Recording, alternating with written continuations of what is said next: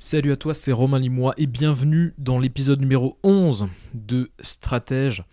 Déjà l'épisode numéro 11, là j'ai publié euh, un post euh, il y a quelques jours sur euh, bah, justement le fait que a déjà 10 épisodes de, Stratège, donc c'est vrai que ça, ça passe très vite, c'est déjà 11 semaines que j'ai démarré ce podcast et je prends toujours autant de plaisir à bah, t'enregistrer chaque épisode.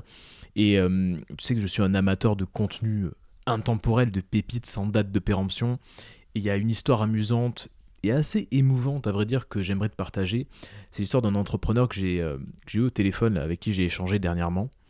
Et en fait, son grand-père, le grand-père de cet entrepreneur, avant de s'en aller, il lui a cédé euh, des affaires, il lui a cédé euh, voilà, un certain nombre d'objets. Et parmi ces affaires, il y avait un livre, un vieux livre. Et donc, euh, l'entrepreneur qui, m'explique, euh, qui me partage cette histoire, me dit qu'au début, bah, il n'a pas prêté attention euh, à, ce livre, il a prêté attention à pas vraiment à ces affaires-là. Et en écoutant un des épisodes de Stratège, où je parlais de vieux bouquins, où je parlais de vieux contenus intemporels, genre de pépites comme ça qu'on pourrait dénicher dans des greniers, il s'est dit, bon, je vais quand même regarder ce que m'a cédé mon grand-père et donc, euh, il est allé fouiller parmi toutes ses affaires, il a retrouvé le livre, et en fait, ce livre-là, c'était Réfléchissez et devenez riche de Napoléon Hill, dont je parlais il y a quelques épisodes. Et euh, du coup, bah, ça lui a fait sourire, il a repensé à stratège, il a eu vraiment envie de me partager cette histoire. Comme quoi, voilà, euh, il y, a, des pépites qui parfois sont sous nos yeux et puis on a du mal à les trouver. Et là, ben, c'était exactement ça. Du coup, il a pris ce livre-là, il a pris Réfléchissez et devenez riche, et il a commencé à le dévorer. Et donc voilà, je voulais te partager cette petite histoire qui m'a vraiment fait plaisir. Euh, et qui m'a, ouais, une histoire assez émouvante qui m'a, vraiment fait plaisir. Alors aujourd'hui, aujourd'hui, mon cher, je te souhaite bienvenue en médiocratie. Qu'est-ce que ça veut dire la médiocratie? Ben, La médiocratie, c'est une société où, en gros, c'est une société où règne la compétence moyenne, l'opinion moyenne, où les entrepreneurs visent des résultats qui sont moyens. Euh, c'est une société qui fonctionne en recherchant ce qu'on pourrait appeler l'homogénéité, hein, le fait que tout le monde se ressemble, pas la diversité. Et c'est une société qui parvient pas à attirer les meilleurs, qui parvient pas à placer les meilleurs à sa tête. Alors je suis pas du genre à être pessimiste. Je dirais même que je suis plutôt un, un optimiste assez rationnel. Hein. je suis pas du tout pessimiste, je suis du genre à voir les choses du bon côté, à voir le verre à moitié plein. Mais force est de constater qu'on vit quand même dans une société un peu étrange qui nous pousse pas à donner le meilleur, qui nous pousse pas à exceller, et où le fait d'être moyen, c'est euh, bien, c'est accepté. Et euh, c'est pour ça que je, je te parle de médiocratie. Alors, euh, c'est une vieille, euh, voilà, c'est un vieux terme qui a été inventé au 19e siècle, mais c'est vraiment, voilà, je voulais vraiment te parler de cette société qui euh, met en avant le fait d'être moyen. Alors, j'ai décidé, dans cet épisode numéro 11, de déconstruire quatre mensonges, quatre mensonges de notre société, quatre mensonges de la médiocratie qui t'empêchent de passer à la vitesse supérieure dans ton business. Ces quatre mensonges, il te tire vers le bas. Et il te tire vers, bah, vers la médiocratie. Et ce sont des mensonges qui aveuglent 90% des entrepreneurs. La majorité des entrepreneurs sont complètement aveuglés par ces mensonges et j'ai envie de te les déconstruire. On va discuter de ça aujourd'hui. Alors, qu'est-ce que tu vas trouver au programme de cet épisode numéro 11 Première chose qu'on va voir ensemble, peut-on réussir du jour au lendemain? Deuxième point, pourquoi Netflix est un poison et comment te soigner? Troisième point, bah, l'argent a-t-il une odeur? L'argent a-t-il une odeur? Et la dernière chose qu'on va voir ensemble, bah, pourquoi tu dois arrêter de chercher des trèfles à quatre feuilles dans ton jardin? Et pourquoi tu dois absolument changer de mindset immédiatement? Alors sois bien attentif parce que tu vas comprendre euh, bah, ce qui se cache derrière ces quatre parties, ces quatre titres un petit peu étranges. Je me suis amusé à, les tourner comme ça. Tu vas, vraiment comprendre petit à petit ce qui se cache derrière tout ça. Et euh, on va attaquer directement par la première partie, la première partie de ce podcast. Peut-on réussir du jour au lendemain? Alors le premier mensonge de la médiocratie, c'est que le succès entrepreneurial peut être rapide. Tu vas pouvoir euh, facilement, rapidement euh, réussir ton entreprise et gagner beaucoup d'argent. C'est ce qu'on appelle, les Américains appellent ça l'overnight success, donc le fait de de réussir en une nuit. Tu vois, sur une nuit, tu réussis, tu te lèves le matin et tu as réussi. Donc euh, ça, c'est le premier mensonge. L'idée qu'on peut atteindre des résultats qui sont extraordinaires grâce à une recette magique, grâce à une arme secrète, grâce à un talent particulier. C'est un mensonge. C'est un mensonge et pourtant, bah, la société n'arrête pas d'essayer de, bah, nous y faire croire à ce mensonge-là. Comment? Bah, Il suffit d'ouvrir euh, euh, LinkedIn ou d'ouvrir euh, Internet et tu vois quoi? Tu vois des levées de fonds, levées de fonds records. Startup X qui a levé 50 millions d'euros. Tu vois quoi? Tu vois des rachats de startup. Shine qui se fait racheter 100 millions d'euros par la Société Générale. Tu vois, je sais pas, Joe Rogan, le podcaster, qui se fait, voilà, qui se fait, qui signe un contrat de 100 millions de dollars pour euh, être exclusif, pour avoir, pour avoir, enfin, il a vendu son exclusivité à Spotify. Euh, qu'est-ce que tu vois d'autre? Tu vois des formateurs qui te vendent des formations miracles. Avec cette formation, tu vas pouvoir gagner énormément d'argent. Tu vois quoi d'autre? Tu vois des, business, tous les business des accélérateurs de start-up, ça c'est un délire aussi. Les, accélérateurs qui te disent euh, grâce à notre accélérateur, tu vas pouvoir constituer ton équipe, trouver un développeur, trouver X, trouver Z et tu vas monter une boîte, et tu vas lever des fonds et tu vas devenir ultra riche. Euh, pareil, toutes les, stars du e-sport, tu vois des mecs qui, sont, euh, qui ont 18 ans et qui gagnent des millions d'euros. Tu te dis, waouh, c'est comment, les gens ont fait pour, arriver à ce niveau-là? Pareil, des stars sur TikTok, hein, des gens qui euh, ont des, des, millions et des millions de vues sur TikTok. Bref. En gros, si tu grattes un petit peu, tu te rends compte que tout ça, ça s'est pas fait du jour au lendemain. Mais la société aime bien nous mettre ça en face du visage et nous, dire, bah, tout ça, ça s'est fait rapidement. Il faut que tu changes de point de repère. Il faut que tu passes d'un état d'esprit qui est orienté événement marquant à un état d'esprit qui est orienté process. Je m'explique. L'événement marquant, c'est quoi? La startup X s'est vendue 50 millions d'euros. Ça, c'est un événement marquant. Le process, c'est quoi? C'est l'entrepreneur a passé des années sans avoir de vacances, à bosser comme un taré. Il a bossé dix fois plus que la majorité de la population. Il s'est fait mal, il a peut-être sacrifié sa vie personnelle. Voilà, ça, c'est le process. Donc il faut que tu passes d'un état d'esprit orienté événement à un état d'esprit orienté process. Si tu dois marquer quelque chose sur cette première partie, si tu dois noter quelque chose sur un petit, euh, petit post-it, c'est peut-être cette phrase-là. Change ton état d'esprit, oriente-le process et pas événement. Alors comment tu peux être plus orienté process? Déjà, il faut que tu prennes conscience de nos défauts neurologiques. On a un souci, c'est qu'en fait, notre cerveau, par souci d'efficacité, il aime les raccourcis. Par exemple, quand tu regardes la magie, tu vois un magicien par exemple, bah, ton cerveau, il n'a pas vraiment envie de voir euh, le trick qu'il y a derrière euh, tel ou tel tour de magie. Et ça, c'est vraiment parce que notre cerveau, par souci d'efficacité, il cherche pas à comprendre très loin, il aime les raccourcis. Et donc, on n'est jamais orienté process, on est orienté événement marquant, et c'est parce qu'on a vraiment ce défaut neurologique. Donc, prends conscience que ton cerveau, il va toujours chercher le raccourci.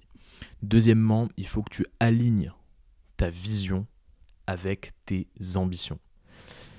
Si tu veux des résultats extraordinaires, tu dois faire des, efforts qui sont extraordinaires. Il n'y a pas de raccourci. Et si tu as une grosse vision, bah, voilà, si tu as euh, une grosse ambition, là j'ai dit une bêtise, c'est pas aligner sa vision avec ses ambitions, c'est aligner ses actions avec ses ambitions. Aligner ses actions avec ses ambitions. si tu veux des résultats extraordinaires, il faut que tu fasses des efforts extraordinaires. Et d'ailleurs, c'est la thèse du livre de Grant Cardone qui s'appelle 10x Rule. Donc tu vois, la règle des, des x10. En gros, si tu veux avoir euh, bah, euh, des résultats incroyables, il faut que tu places des objectifs ambitieux. Donc tu prends ton objectif euh, initial et puis tu fais x10. Par contre, évidemment, le but, c'est pas juste d'avoir des, objectifs qui sont x10. Si tu veux gagner 2000 euros par mois, tu vas pas te dire d'un coup, je vais gagner 20 000 euros par mois tu peux te le dire, mais dans ce cas-là, il faut que tu fasses dix fois plus d'efforts pour arriver à cet objectif. C'est ça la thèse de The 10x Rule de Grant Cardone. Et donc voilà, il faut que tu alignes actions avec tes ambitions. Si tu as des grosses ambitions, il faut que tes actions soient alignées à ces grosses ambitions. Tu dois aussi déterminer ce que tu veux. Euh, tu dois pouvoir visualiser ton objectif. Au lieu de te dire je veux, euh, je sais pas, réussir mon business euh, ou lancer mon business, tu peux dire ben, j'aimerais dans 6 mois avoir 4 clients ou faire tant de chiffre d'affaires. Il faut que tu sois précis. Tout commence par quelque chose d'insignifiant. Tout commence par une petite une petite tâche, euh, quelque chose de, voilà d'assez insignifiant. Donc le but, c'est euh, évidemment de d'être régulier. Donc voilà, quand je te dis tout commence par quelque chose d'insignifiant, Harry Potter, bah, il a commencé, le livre Harry Potter a commencé par un premier paragraphe, et la, startup Amazon a commencé par une, une, première ligne de code. Donc quand je te dis que tout commence par quelque chose d'insignifiant, voilà, sache qu'il faut commencer petit, il faut être régulier, euh, et euh, voilà, le plus dur finalement, c'est d'être régulier, c'est de continuer. Mais n'oublie pas, et je le dis tout le temps, c'est que la régularité bat le talent. Donc sois régulier et accroche-toi. Et puis, euh, une des choses qu'il faut bien savoir aussi, c'est ben, si tu veux avoir un, esprit orienté process et pas orienté événement, il faut que tu choisisses le bon champ de bataille. Qu'est-ce que je veux dire par là? Bah, Si tu veux perdre du poids, par exemple, bah, tout se joue au supermarché et pas dans la cuisine. Si tu n'achètes pas des bêtises à manger, bah, tu vas peut-être pas être tenté de les manger. Donc choisis bien ton champ de bataille, réfléchis bien à ça. Et dernière chose que je voulais te dire, il faut que tu bosses, il faut que tu travailles jusqu'aux premières victoires, jusqu'aux premières petites victoires. En gros, il faut que tu sois discipliné jusqu'à côté le premier feedback. Et c'est un petit peu comme la métaphore du domino. Tu commences avec un minuscule domino, mais qui a assez de vélocité, assez de rapidité pour faire tomber le suivant, et ainsi de suite, et ensuite, au, final, tu vas faire tomber un énorme domino. C'est exactement ça, il faut que tu attendes d'avoir tes premières victoires, il faut que tu sois discipliné, dès que tu as un premier feedback du marché, il faut que tu continues, que tu continues, que tu continues. Ne sois pas aveuglé par ce premier mensonge, non, on ne réussit pas du jour au lendemain, il faut bosser, il faut avoir des objectifs précis, et euh, L'idée, voilà, c'est que tu serres les dents sur une longue période de temps. Et l'idée, c'est que tu sois orienté process et pas événement. C'est le premier mensonge. Ne tombe pas dans ce mensonge de la médiocratie.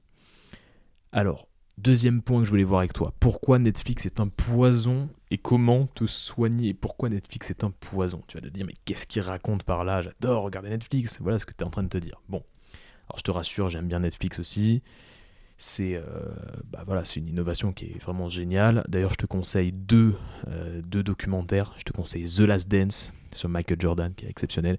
Et je te conseille le docu sur Trump aussi, qui est en quatre épisodes. Tu comprends mieux le personnage, c'est très très très euh, intéressant.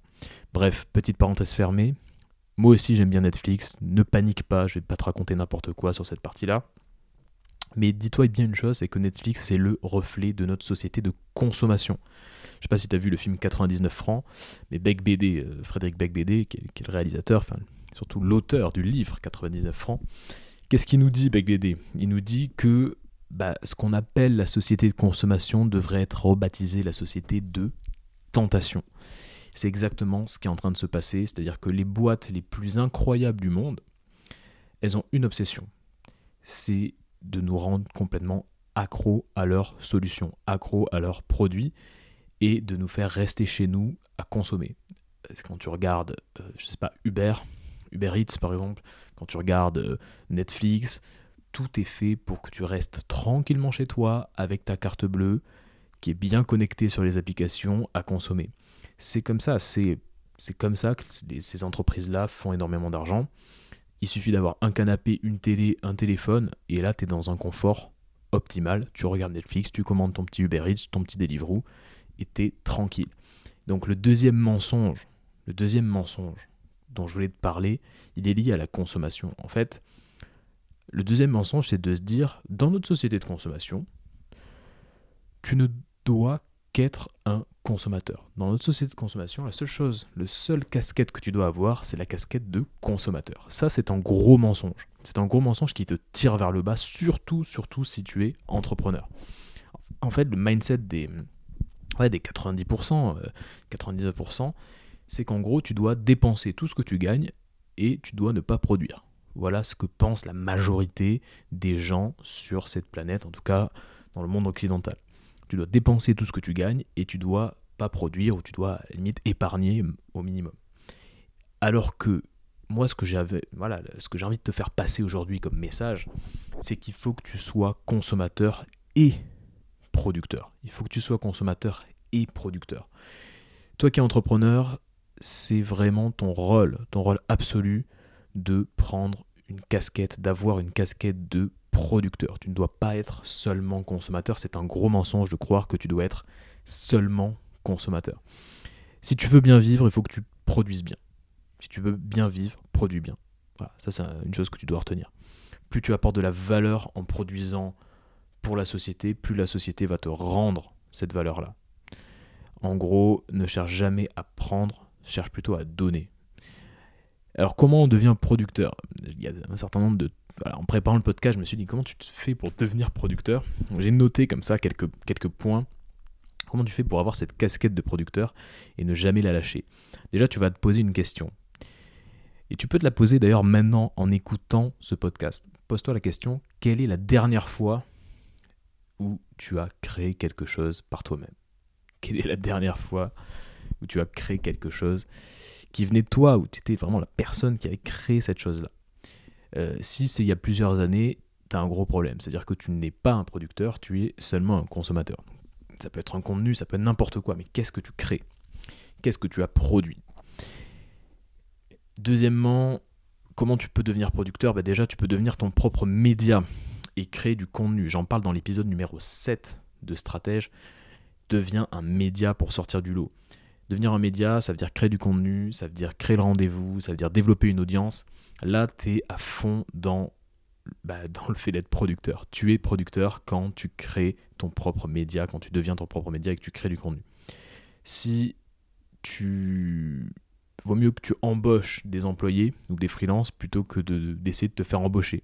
Vaut mieux que tu crées une marque plutôt qu'acheter une marque. Vaut mieux, vaut mieux que tu mènes le troupeau plutôt que suivre le troupeau.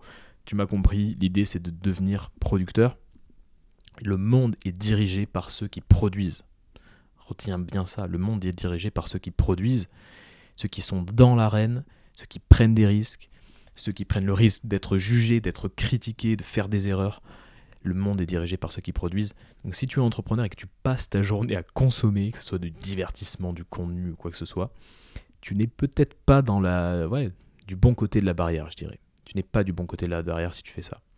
Donc, n'hésite pas à assumer le rôle de producteur, mettre ta casquette de producteur et assumer ce rôle. Ne tombe pas dans le deuxième mensonge, voilà, qui est qu'en gros, tu dois seulement consommer. Non, tu dois consommer, tu peux consommer, mais tu dois aussi produire. Assume ton rôle de producteur. Troisièmement, troisièmement, l'argent a-t-il une odeur? Alors tu vas te dire, mais qu'est-ce que tu racontes? L'argent a-t-il une odeur? La première chose que tu te dis, c'est non, l'argent n'a pas d'odeur. Alors tu sais d'où vient cette expression? L'argent n'a pas d'odeur je vais t'expliquer d'où ça vient. En faisant les recherches, j'ai trouvé euh, une histoire assez intéressante là-dessus. C'est l'empereur romain, pas l'entrepreneur, l'empereur, l'empereur romain qui s'appelle Vespasien, qui s'appelait Vespasien. En gros, ce qu'il aurait fait, c'est qu'il aurait installé des toilettes publiques payante dans tout l'Empire pour gagner de l'argent, pour faire gagner de l'argent à l'État. Donc il aurait installé des toilettes, des toilettes publiques payantes. Et en fait, son fils euh, critique le fait d'avoir installé des toilettes payantes parce qu'il trouve que c'est une mesure qui est injuste. Et l'entrepreneur Vespasien, il lui aurait rétorqué que si euh, voilà, les toilettes avaient une odeur nauséabonde, l'argent, lui, n'avait pas d'odeur. Et ce qu'on fait, c'est qu'en fait, on utilise cette expression pour dire que peu importe d'où provient l'argent, même s'il est mal acquis, le principal c'est d'avoir de l'argent. Même s'il est salement gagné, ça reste de l'argent. Grosso modo, c'est ce qu'on, c'est pour ça qu'on dit l'argent n'a pas d'odeur. eh ben c'est justement là qu'est le problème. Le gros problème, il est là. On a tendance à diaboliser l'argent, surtout en France, et ça, c'est un gros, un gros souci. Le troisième mensonge, en fait, dont je veux te parler, c'est que on te dit que le fait de gagner beaucoup d'argent, c'est mal. C'est mal de gagner beaucoup d'argent. Voilà ce qu'on te dit. C'est évidemment un gros mensonge, mais c'est un gros mensonge qui est cru par la majorité de la population française. Et c'est ce qui explique, selon moi, hein, pourquoi on a un esprit entrepreneurial aussi peu développé en France. Parce qu'on a peur de parler d'argent, on, trouve que c'est tabou, l'argent qui est tabou pour 99% de la population, et c'est vraiment un souci. J'avais fait d'ailleurs un, sujet, j'en avais parlé de, cette notion d'argent dans une newsletter.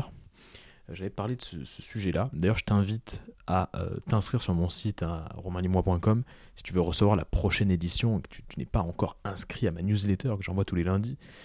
Euh, je t'invite à, t'inscrire, mais J'en avais parlé dans cette newsletter parce que ce que je te disais, c'est que l'argent est tabou pour 99% de la population. Et toi, ce que tu dois faire, c'est rester, c'est faire partie, en tout cas, des 1%.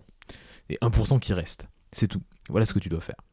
Et en fait, il y a deux vérités sur l'argent qui vont t'intéresser.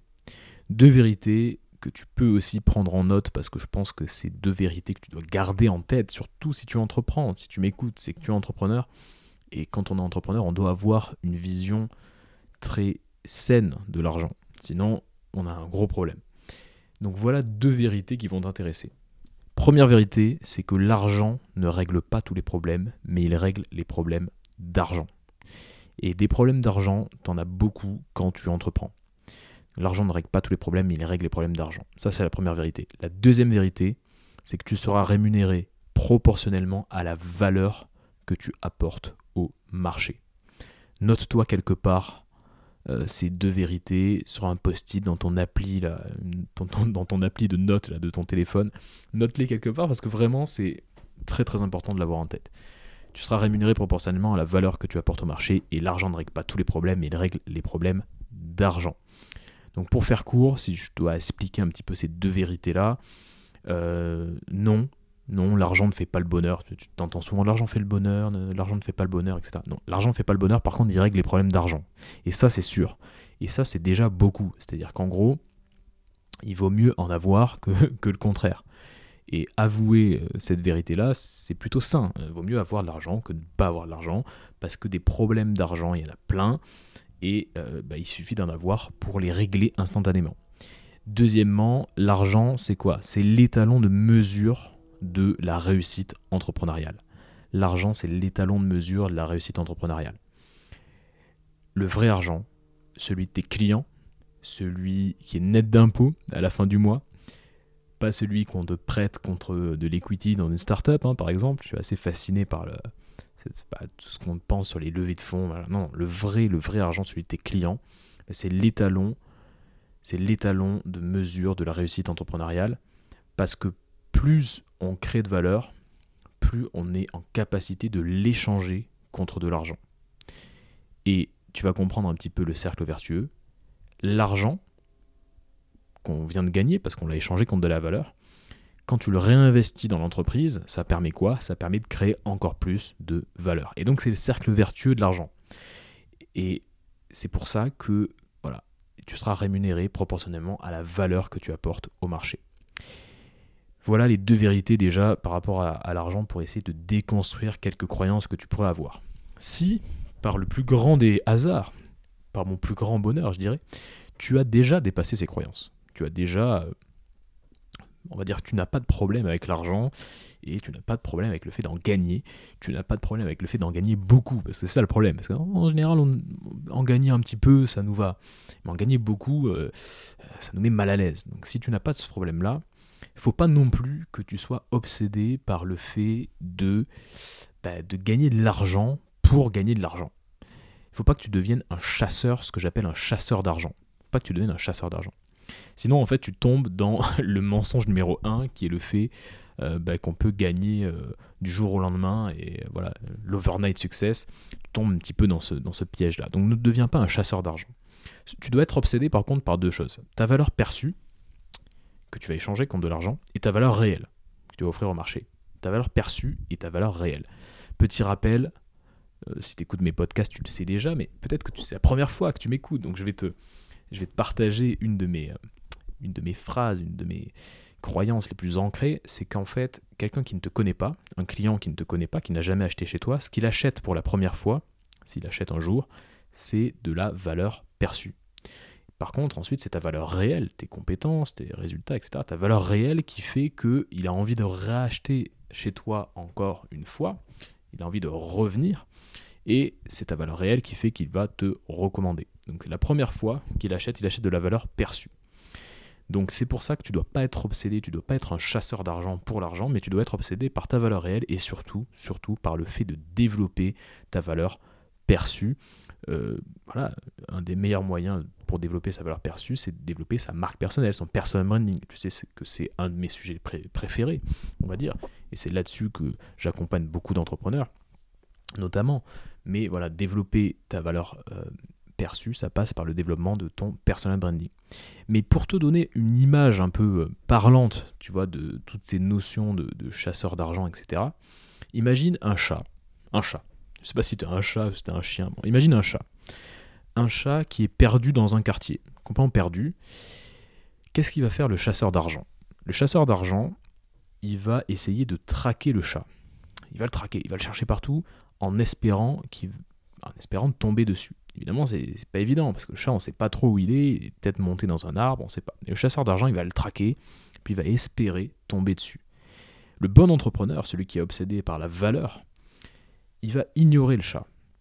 Il va juste lui offrir quelque chose d'attirant, comme par exemple, je sais pas, une belle boîte de thon. Il va lui offrir une belle boîte de thon, et il va gentiment attendre que le chat réapparaisse et vienne manger le thon.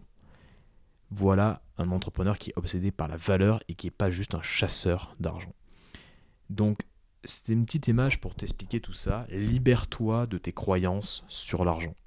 Dis-toi une chose, et c'est vrai que c'est quelque chose, je crois que ça vient de Steve Jobs, mais c'est réel, et j'y pense régulièrement.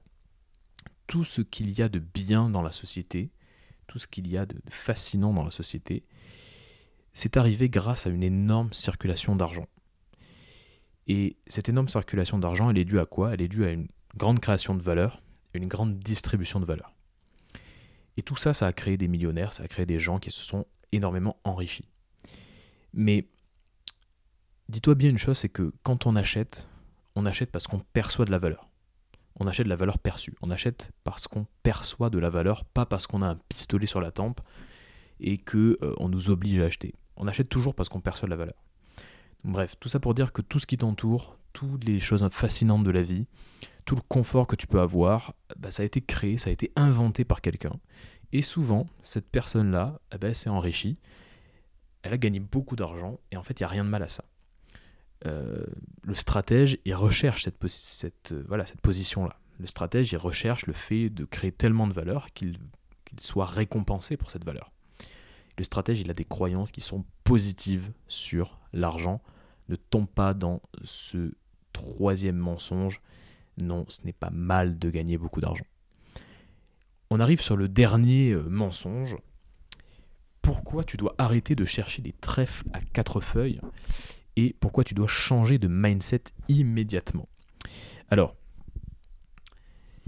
il faut que tu repenses ton rapport à la chance. Pourquoi je te parle de trèfle à quatre feuilles? J'aurais pu te parler euh, d'autres choses, d'autres symboles de la chance, mais en gros, il faut que tu repenses ton rapport à la chance. Je te donne euh, une image qui va te parler. Si tu lances une pièce et que tu paries sur pile ou face, tu sais que tu as à peu près, bah, même pas à peu près, tu as 50% de chance de gagner. Une probabilité de 50% de gagner. Si quand on tombe sur pile, imaginons on fait un jeu et quand tu tombes sur pile, tu gagnes 10 millions d'euros. Et donc tu lances la pièce et là, bam, tu tombes sur pile. Qu'est-ce que tu vas dire? Tu vas dire Ah, j'ai beaucoup de chance. Et en fait, tu vas te rendre compte de quoi? Pourquoi je te raconte tout ça? Parce qu'en fait, comme par hasard, quand l'enjeu est plus élevé, notre perception de la chance, elle a complètement changé.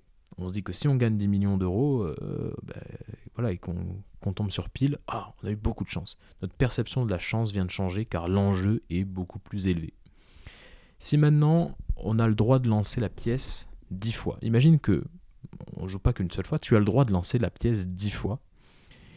Et voilà, le, but c'est que euh, si tu tombes sur pile, tu gagnes 10 millions d'euros. Donc tu as le droit 10 fois de suite de lancer la pièce. Bah du coup, la probabilité de gagner 10 millions d'euros, elle passe de 50% quand tu lances la pièce qu'une seule fois. Donc elle passe de 50% à 99,4%. Ce sont des vrais chiffres. J'ai trouvé dans un bouquin. Si tu lances la pièce 10 fois de suite, au lieu d'une seule fois, la probabilité de tomber sur pile et de gagner 10 millions d'euros passe de 50% à 99,4%. Donc tu comprends là où je veux en venir. Si, je sais pas, après deux semaines de Facebook Ads, bah, ça n'a pas fonctionné. Si ton premier épisode de podcast, ou même tes, tes trois premiers épisodes de podcast, sont vraiment mais un échec énorme, un échec cuisant, il faut que tu continues à lancer la pièce, il faut que tu continues à jouer. L'entrepreneuriat, c'est un jeu infini, c'est-à-dire que pour gagner, il suffit de continuer à jouer. Rappelle-toi bien de ça. Donc, il faut que tu repenses ton rapport à la chance. Et comment tu fais pour repenser ton rapport à la chance bah, Il y, a, plusieurs, euh, plusieurs façons. Déjà, il faut que tu passes à l'action. Donc il faut que tu fasses des choses. Tu sais qu'on dit souvent l'action bat toujours l'inaction. C'est tout bête comme phrase, mais c'est vrai. Il ah, vaut mieux agir que ne pas agir. Donc passe à l'action, tente des trucs. Euh, euh, voilà, soit ne sois pas sur ton canapé, fais des choses, prends des risques. Tu, tu, vas pas tu vas pas avoir de, choses graves qui vont t'arriver, hein, t'inquiète pas. Donc euh, euh, tout ça, l'entrepreneuriat, ça reste assez, ça reste un jeu. Donc euh, ne te, ne, te, prends pas la tête et passe à l'action. Deuxièmement, détermine quel est ton objectif. C'est-à-dire que voilà, on en parlait tout à l'heure. Il faut que tu saches ce que tu veux si tu sais pas ce que tu veux, tu vas avoir du mal à l'obtenir. Hein, on est d'accord euh, là-dessus.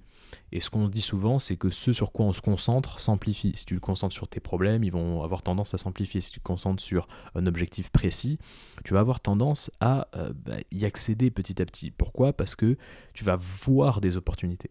Si tu dis je veux, euh, j'en sais rien, je veux devenir un graphiste, le meilleur graphiste en francophonie sur tel sujet, bah forcément, dès que tu vas avoir une opportunité qui va te rapprocher de cet objectif-là, tu vas la voir et tu vas la saisir instantanément. Donc, détermine ton objectif, c'est comme ça que tu vas, comme par hasard, être beaucoup plus chanceux. En tout cas, tu vas plus voir les opportunités. Et puis le dernier truc qui, que j'ai trouvé hyper intéressant, que j'ai entendu dans un podcast, je crois, euh, avec quelqu'un qui s'appelle Philippe Gabillet, qui parle de, de chance. Si tu veux avoir de la chance, il faut que tu sois une chance pour les autres si tu veux avoir de la chance, il faut que tu sois une chance pour les autres. Ça veut dire quoi? C'est-à-dire que chaque fois que tu rencontres quelqu'un, peut-être qu'en fait tu peux l'aider. Tu peux l'aider, tu peux lui tendre la main.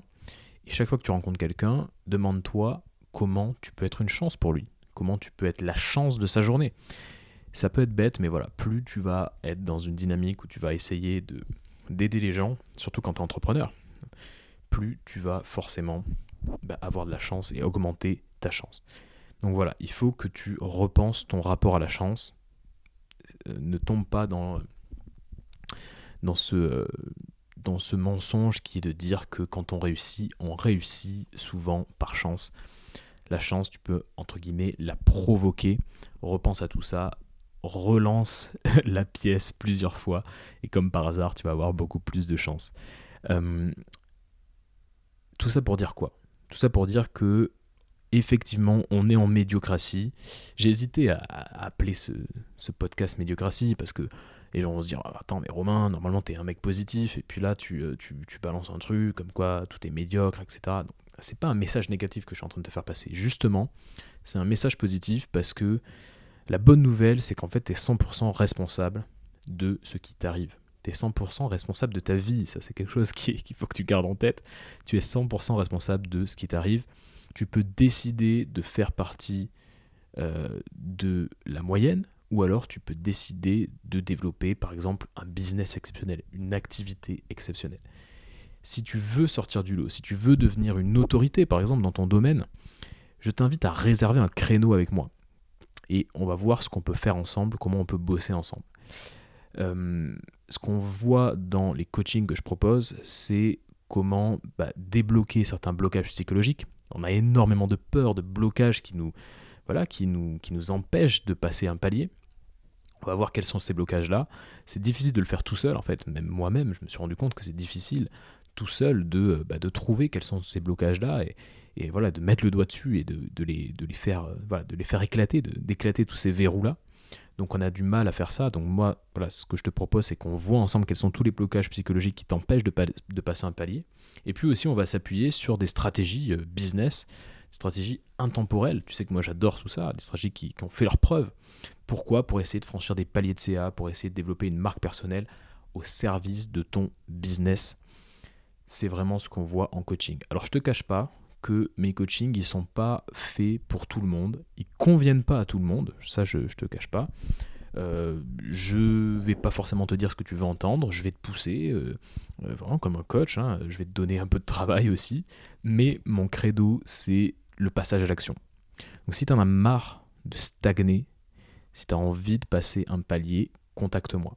Je travaille pas avec des entrepreneurs qui comprennent pas la logique d'investissement. Ça, c'est un truc que je veux te préciser aussi. C'est-à-dire que investissement sur toi, investissement dans ton business.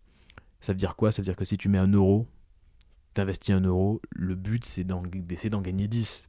Donc voilà, il faut savoir investir sur soi. Se faire coacher, c'est investir sur soi, investir dans son business.